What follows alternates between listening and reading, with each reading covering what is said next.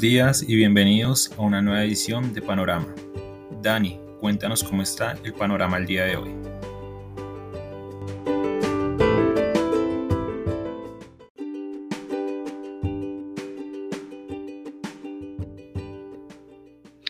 Muy buenos días a los seguidores del podcast Panorama de Global Securities. Hoy, 5 de noviembre de 2021, comenzamos con un panorama indeciso, las valorizaciones se siguen presentando en términos generales, pero son valorizaciones pues, un poco más moderadas, inferiores al 0.5%. Noticia del día, bueno, desde el lado económico algo positivo finalmente en el tema del mercado laboral de los Estados Unidos. Ya habíamos comenzado la semana, específicamente el día miércoles, con una buena generación de empleo privado medido a través de la encuesta ADP. Sin embargo, recordemos que esta encuesta pues, de corto plazo a veces tiene unas diferencias frente al dato oficial publicado días posteriores. El día jueves, ayer, tuvimos un nuevo descenso, las nuevas solicitudes de subsidios al desempleo, lo cual también era positivo para anticipar o es tener una expectativa moderadamente optimista sobre el dato del día de hoy, que fue el dato oficial de generación de empleo de los Estados Unidos, el cual fue de 531 mil nuevos puestos de trabajo durante el mes de octubre, 80 mil más de lo anticipado por el mercado, una tasa de desempleo que cayó más fuerte, de 4.8 a 4.6, el mercado esperaba 4.7. Lastimosamente, lo que es la tasa de participación no mejoró, se mantuvo en 61.6%. Al mismo tiempo hemos tenido una nueva aceleración en los incrementos de la remuneración de los empleados. Ya tenemos una variación anual del 4.9% que si lo miramos en el contexto desde el año 2007, solamente el año pasado tuvimos indicadores superiores, pero en ese momento eran distorsionados por la salida de trabajadores de baja remuneración y obviamente una alta concentración en empleados de mm, mayor calidad eh, o de mayor digamos, eh, conocimiento y desde este punto de vista de mayores remuneraciones salariales. Este 4.9% lo único que hace es mm, incrementar un poco ese nerviosismo acerca de posibles presiones inflacionarias adicionales hacia futuro, así que hay que estar muy pendiente a pesar de que hoy el mercado de renta fija se mantiene muy tranquilo con incluso descensos de tasas de descuento frente a lo que tuvimos ayer. Entrando al mercado accionario, muy positivo ayer nuevamente, valorizaciones que nos llevaron al quinto máximo histórico consecutivo del Standard Poor's 500 de 4.680 puntos y hoy con futuros valorizándose 0.35 probablemente tengamos la sexta jornada consecutiva de máximos históricos. La dinámica del mercado europeo también es igualmente positiva. Hoy estamos en el stock 600 en 484 unidades, que ha sido el máximo histórico de esta semana. Con respecto a los demócratas, parece que ese desastre que han tenido en las elecciones de la gobernación de Virginia y de eh, Nueva Jersey, pues los está haciendo finalmente mover en la Cámara, donde Nancy Pelosi dice que hoy se hará la votación sobre un paquete de 1.75 trillones de dólares donde hay también beneficios para las familias, temas de medio ambiente, etcétera, etcétera. Este paquete recuerden que era inicialmente tasado en 3.5 trillones de dólares, lo redujeron a la mitad porque pues no pudieron ponerse de acuerdo entre las diferentes facciones del Partido Demócrata, pero tienen que moverse porque los votantes se están alejando. En Virginia, Biden logró una ventaja de 10 puntos frente a Trump hace cerca de un año exactamente. Y hoy pues tuvieron un retroceso, más bien no hoy, sino hace dos días los resultados mostraron un retroceso que perdieron los 10, puntos de ventaja y además tienen 3 en contra porque el republicano le sacó esa ventaja al candidato demócrata. En New Jersey, donde Biden obtuvo una ventaja de 16 puntos hace un año, apenas los demócratas lograron mantener esta gobernación. Así que digamos que estos elementos nos hacen pensar que cada vez es más probable que los demócratas pierdan las mayorías, no solamente en el Senado, que la mayoría es algo pírrico, entre comillas, están empatados 50-50 de la que define la vicepresidenta, sino también en la Cámara. Históricamente hay unos estudios que sugieren que el partido que está en la presidencia en las elecciones de mitad de periodo del Congreso pierden cuatro escaños en Senado e incluso 20 o 30 escaños en Cámara de Representantes. Así que lo más probable es que a partir de noviembre del 2022, dentro de un año, la mayoría sea republicana en ambas eh, corporaciones. Por eso estamos viendo que se están moviendo. Más problemas para los demócratas, sin duda, porque de hace unos meses ya el, Senado había aprobado un plan de infraestructura limitado de unos 600 billones de dólares. Ese plan de infraestructura no ha sido movido en la Cámara porque allá está la mayoría demócrata, donde hay más progresistas y donde ellos quieren más inversión. Por eso están aprobando en la Cámara este otro paquete adicional de 1.75. Son dos paquetes diferentes, así que estas aprobaciones no quieren decir o no quieren implicar que la agenda legislativa de Biden esté solucionada. Va a continuar chocando en el Senado con los demócratas moderados, Manchin y Cinema, moderados que están buscando defender sus escaños en estados que son mayoritariamente republicanos. Así que este elemento nos hace pensar que continuará em, bloqueada o congelada esta agencia legislativa y esto le costará a los demócratas en un año. Con respecto al invierno que está comenzando ya, estamos viendo aceleración de contagios en el hemisferio norte con contadas excepciones. Estados Unidos y España son una de esas, no sabemos cuánto tiempo más van a durar. Y esto pues tiene una afectación sobre la dinámica económica vía confianza de los consumidores y de las personas para evitar contagios y sobre todo de las medidas de contención que aplican los gobiernos para evitar contagios o para digamos, moderar los contagios. Y en esto recuerden que el campeón de China, con su política de cero tolerancia, es donde más están puestos los ojos de los inversionistas y los temores de una mayor desaceleración. A propósito de China, hoy se conoció que una quinta desarrolladora inmobiliaria tenía problemas de liquidez, sus acciones fueron suspendidas del mercado. El nombre de esta compañía es Caixa. Y en Estados Unidos, los republicanos ya se preparan para batallar legalmente en contra de ese, entre comillas, orden presidencial, decreto presidencial, como le digan en este país, de mm, obligar a las compañías de más de 100 empleados de, número uno, exigir a sus empleados que estén vacunados o dos, en caso que no estén vacunados, que se hagan una prueba semanal para garantizar que no están contagiados. Esta prueba semanal o el costo de la prueba semanal tiene que ser incurrida por el empleado, no por el empleador. Veremos qué decisiones toman las compañías, pero pues ya hemos reconocido que intentar forzar este tipo de cumplimiento es muy complicado, incluso para las mismas compañías, así que veremos eh, probables efectos económicos negativos también en este frente en caso de que no logren, digamos, eh, gestionar estos requerimientos de una manera em, asertiva. Recuerden que acabamos de hablar que el incremento de la remuneración salarial de Estados Unidos es del 4.9% en los últimos 12 meses. Y de acuerdo a algunas encuestas, dos de cada cinco em, trabajadores que no se han vacunado prefieren renunciar antes que a vacunarse o a estarse haciendo estas pruebas semanales desde su, pues, pagándolas con su bolsillo. Entonces estos elementos nos hacen pensar que esta disputa va a continuar generando no solamente titulares de prensa, sino pueden tener efectos económicos negativos de corto plazo. De largo plazo, por supuesto, los que nos hemos vacunado pensábamos que es mejor tener este tipo de...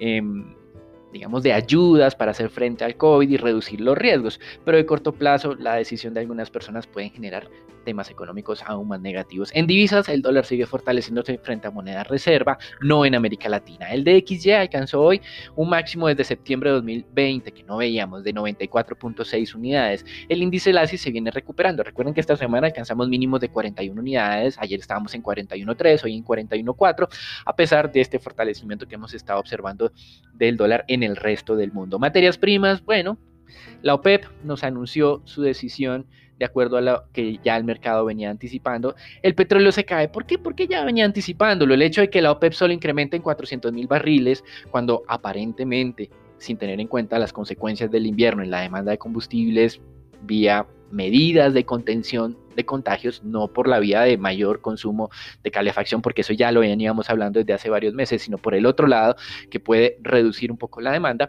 pues bueno, sin sorpresa, ese pequeño incremento, entre comillas pequeño, teniendo en cuenta el exceso de demanda que tenemos, eh, pues no generó impulsos adicionales. De hecho, lo que pasó el día de ayer fue que la cotización del Brent volvió a caer. Hoy se está recuperando el 1%, pero pues en términos generales, digamos que no hay por qué asustarse. Las cotizaciones siguen siendo buenas, la demanda sigue siendo alta. Toca ponerle mucho cuidado a este tema del invierno y de las posibles medidas de contención si de alguna manera esas medidas llegan a voltear nuevamente el balance del mercado de exceso de demanda hacia exceso de oferta. Es algo que pues razonablemente la OPEP ha estado, em, digamos, siendo muy precavida eh, se entiende desde ese punto de vista y obviamente los altos precios los benefician para cuadrar sus finanzas que se desajustaron tanto durante el año 2020. Y naturalmente Estados Unidos salió, bueno, la administración más bien Biden salió a criticar esta decisión de la OPEP por poner en riesgo la recuperación económica. También pone en riesgo el tema electoral para el caso de eh, los demócratas con miras a las elecciones que van a tener en Congreso dentro de un año. Los alcaldes de Miami y Nueva York anunciaron que recibirán sus próximos salarios 100% en bitcoins. Este anuncio no parece haber incentivado demasiado la cotización del Bitcoin. Recuerden que allá tienen variaciones del 5, 6, 7% sin ningún problema al alza o a la baja. Obviamente, asimétricamente, más hacia el alza que hacia la baja. Pero pues hemos estado observando estabilidad durante el día de hoy a pesar de estos anuncios. Miami quiere ser el hub de las criptoinversionistas en, en los Estados Unidos. Nueva York también lo quiere ser y eventualmente puede que haya interés de parte de los alcaldes de eh, tener algunas ganancias adicionales en caso de que estén especulando también con estos activos. En renta fija, pues bueno, ya lo mencionamos, a pesar de esos muy buenos datos de generación de empleo de los Estados Unidos, las tasas vienen descendiendo. Esta semana tuvimos la reunión de la Fed, las tasas se han vuelto a los mínimos previos a esa reunión de la Fed, donde anunciaron que iban a iniciar el proceso de reducir la inyección de liquidez. Reducir inyección de liquidez se traduce en menos liquidez, por lo tanto mayores tasas de descuento, pero como el mercado había recibido la información de manera anticipada por parte de la entidad a través de las últimas minutas de lo que iba a pasar y el mercado descontó eso de una manera razonablemente eficiente, de hecho un poco en exceso, pues hay correcciones a la baja en vez de presiones adicionales al alza. Este movimiento de corto plazo, que es hacia la baja en tasas de descuento, no implica que cambiemos nuestra expectativa de que el próximo año las tasas de descuento sean más altas porque la recuperación económica estará aún más avanzada y tendríamos esperamos eso sí, descensos en la inflación. Lo que queremos decir es que mantenemos nuestra visión de esperar mayores tasas de descuento dentro de un año, dentro de dos y dentro de tres años, porque la recuperación económica continúa tomando forma. Hasta aquí el reporte internacional. Recuerden, un mercado accionario que sigue siendo positivo un mercado de divisas con dólar fortaleciéndose frente a moneda reserva el día de hoy, pero no en América Latina, un mercado de petrolero corrigiendo lo que ya había descontado y era un leve incremento, entre comillas, leve incremento de producción, no tanto como se necesitaría para hacer frente a la demanda, y un mercado de renta fija también corrigiéndose a la baja los incrementos de las últimas semanas de tasas de descuento porque no hubo sorpresas por parte de la Reserva Federal. Hasta aquí el reporte internacional, lo dejamos con Sharon, con Santiago, para que nos cuenten qué ocurre en el mercado colombiano.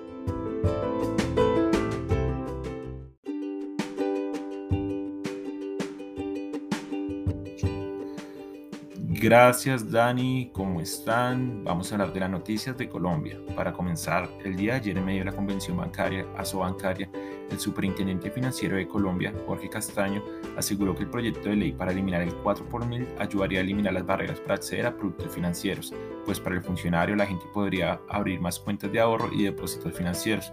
Asimismo, dijo que la eliminación de ese impuesto ayudaría a la reducción del efectivo en la circulación de la economía y por ende a la creación de un sistema de pagos trazables.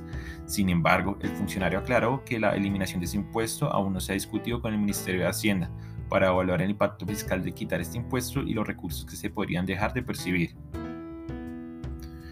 Por otra parte, se conoció que Bancoldes fue nombrada como única institución representante de Colombia en el IDFC, Club de Instituciones Financieras Internacionales de Desarrollo, durante su, durante su reunión de presidentes en el marco de la COP26 en Glasgow, Escocia. Esto significa que el Banco de Desarrollo Empresarial de Colombia tendrá participación en el escenario de la toma de decisiones de uno de los mayores proveedores de financiamiento público para el clima a nivel global, de acuerdo con el presidente de la entidad colombiana, Javier Díaz Fajardo, la presencia de la entidad en el comité es estratégica porque le permite elevar las conversaciones de Colombia sobre financiamiento sostenible con los más importantes jugadores de desarrollo sostenible y cambio climático en el mundo. Asimismo, dijo que esto ayudará a Bancoldes a consolidarse como un aliado para cumplir las metas propuestas en el Acuerdo de París y la Agenda 2030. Para terminar, de acuerdo con el último informe del Ministerio de Minas y Energía de Colombia, la producción comercializada de petróleo en el mes de septiembre de 2021 fue relativamente estable, pues se registró una extracción de 744.173 barriles promedio día. Este dato representa una leve disminución del 0.48% frente al mes de agosto, cuando se registró 747.772 barriles promedio día. Por su parte, la producción comercializada de gas fue de 1.082 millones de pies cúbicos por día en septiembre de 2021, lo que representa un incremento del 2% frente a lo registrado en agosto pasado, cuando se registró 1.061 millones de pies cúbicos por día. Bueno, Santiago, cuéntanos cómo está el panorama el día de hoy de renta variable.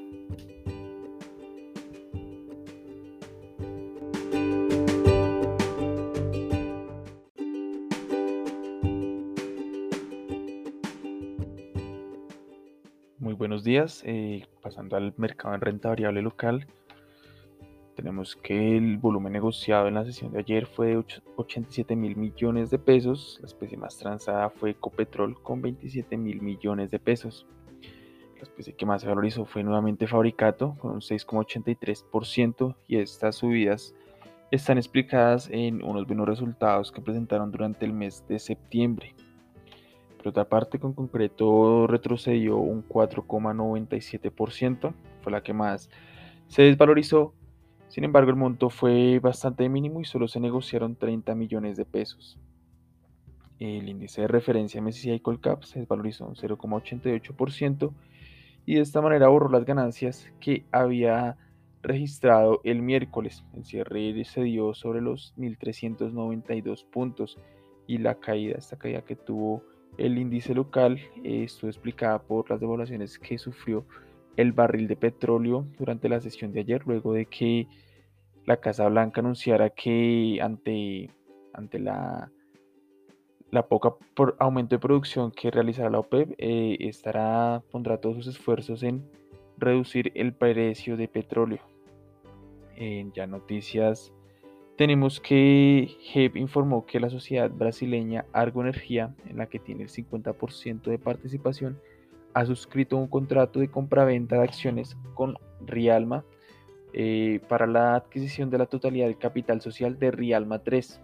Eh, esta compañía Rialma 3 posee la concesión que se encuentra en los estados de Piauí, Pernambuco y Ceará y consiste en en la construcción y operación de 322 kilómetros de línea en 500 kilovatios. Eh, este, estas, compañías están ubicadas en Brasil y se concentran en la construcción de construcción y operación de, líneas de, de, transmisión de energía en este país. El cierre de la transacción, aclaró Grupo Energía Bogotá, está sujeto al cumplimiento de ciertas condiciones suspensivas y aprobación por parte de las autoridades reguladoras en Brasil. Ayer tuvimos la presentación de los resultados corporativos de Canacol y de Celsia por parte de Canacol. Este reportó unos resultados positivos durante el tercer trimestre, periodo en el que sus volúmenes de ventas contractuales realizadas de gas natural fueron de 190 millones de pies cúbicos estándar por día, creciendo un 17% frente al tercer trimestre del año pasado y un 11% frente al segundo trimestre de este año. Este aumento estuvo explicado por una mayor demanda de gas natural eh, a causa de la apertura, de la mayor apertura económica aquí en el país y en, la región, cosa que eh, benefició bastante la demanda de, gas natural. Los ingresos eh, netos de regalías y gastos de transporte totalizaron en 65 5 millones de dólares, aumentando un 16% en comparación con el mismo periodo del año pasado y recuperando la caída en los ingresos que ha presentado durante los dos primeros trimestres de este año. Este incremento, pues explicaba la compañía, es gracias al aumento en los volúmenes de ventas y a un precio de venta más alto.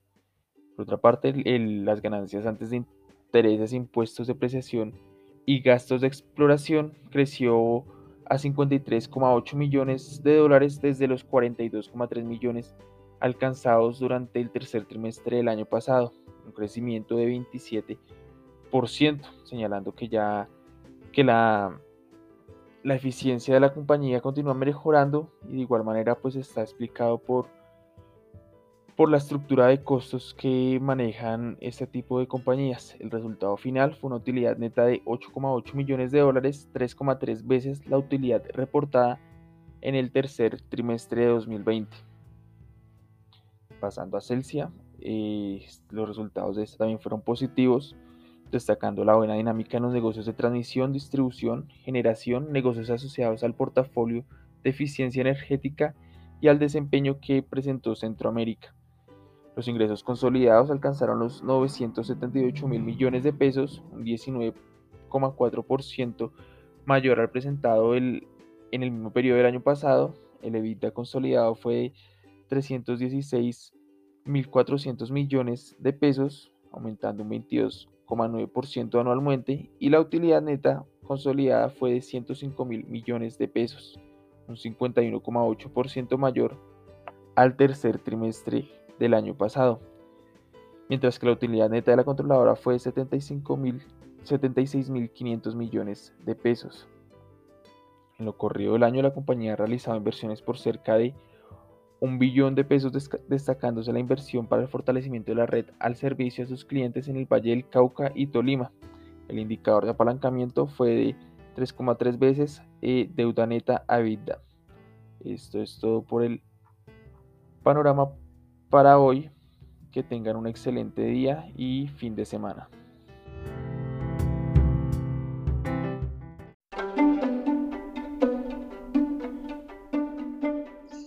Muy buenos días, pasando ahora al movimiento de la visa local. Una vez más fuertes presiones alcistas en el peso colombiano que alcanzó un máximo de operación de 3.885 pesos por dólar y cerró en 3.875 pesos, teniendo una devaluación de unos 43 pesos y donde una vez más experimentamos un alto volumen de negociación, cerca de 1.878 millones de dólares superaron durante la sesión y donde probablemente se están dando eh, monetizaciones por parte de la nación aprovechando estos buenos niveles de la divisa local. Así se acumulan durante la semana unas presiones al alza por unos 108 pesos en la divisa local y donde para el día de hoy con un índice dólar que está teniendo presiones al alza de fortalecimiento, un crudo que está manteniendo la estabilidad a pesar de que está recuperando algo de valor, esperamos entonces algo de movimientos laterales en la divisa una vez más que podrían eh, tender a tener algo de recuperación durante la sesión con presiones a la baja con resistencias en 3.890 y 3.900 pesos y soportes en 3.870 y 3.850 pesos por dólar. Muy en línea una vez más con este movimiento al alza de la tasa de cambio. Se mantienen las presiones alcistas en la deuda pública a medida que los agentes también continúan descontando la siguiente movida por parte del Banco de la República. La curva de estas afijas se desvalorizó 1.5 puntos básicos, movimiento un poco más contenido, pero donde aún se experimenta alrededor de toda la curva. Eh, oferta por parte de agentes locales, los extranjeros demandaron la parte media y larga de esta aprovechando esas altas tasas de los títulos. De igual forma, la curva TSUR se desvalorizó 7 básicos aproximadamente, anticipando entonces a una sorpresa inflacionaria durante el mes de octubre. Para el día de hoy el DANE dará a conocer ese dato de inflación precisamente en la noche donde esperamos una variación mensual de 0.22% en los precios para una inflación anual de 4.82% y que está muy en línea con las expectativas que tiene el mercado en ese consenso de variación de los precios para el mes de octubre. Por el lado de la corporativa continúa mejorando la dinámica con incrementos graduales en los volúmenes de negociación, se operaron 438 mil millones de pesos y la referencia a tasa fija en el corto plazo continúa siendo la favorita del mercado junto con los IBR en el mismo plazo. Para el día de hoy el mercado de internacional amanece con los tesoros en su referencia a 10 años estables en 1.54 y continúan con más apetito por riesgo, por lo que va a tener esta tendencia podríamos experimentar correcciones en el mercado de deuda local con los extranjeros una vez más demandando toda la curva. Con esto concluimos nuestro panorama del día de hoy. Esperamos que tengan un feliz resto de semana y un muy buen fin de semana.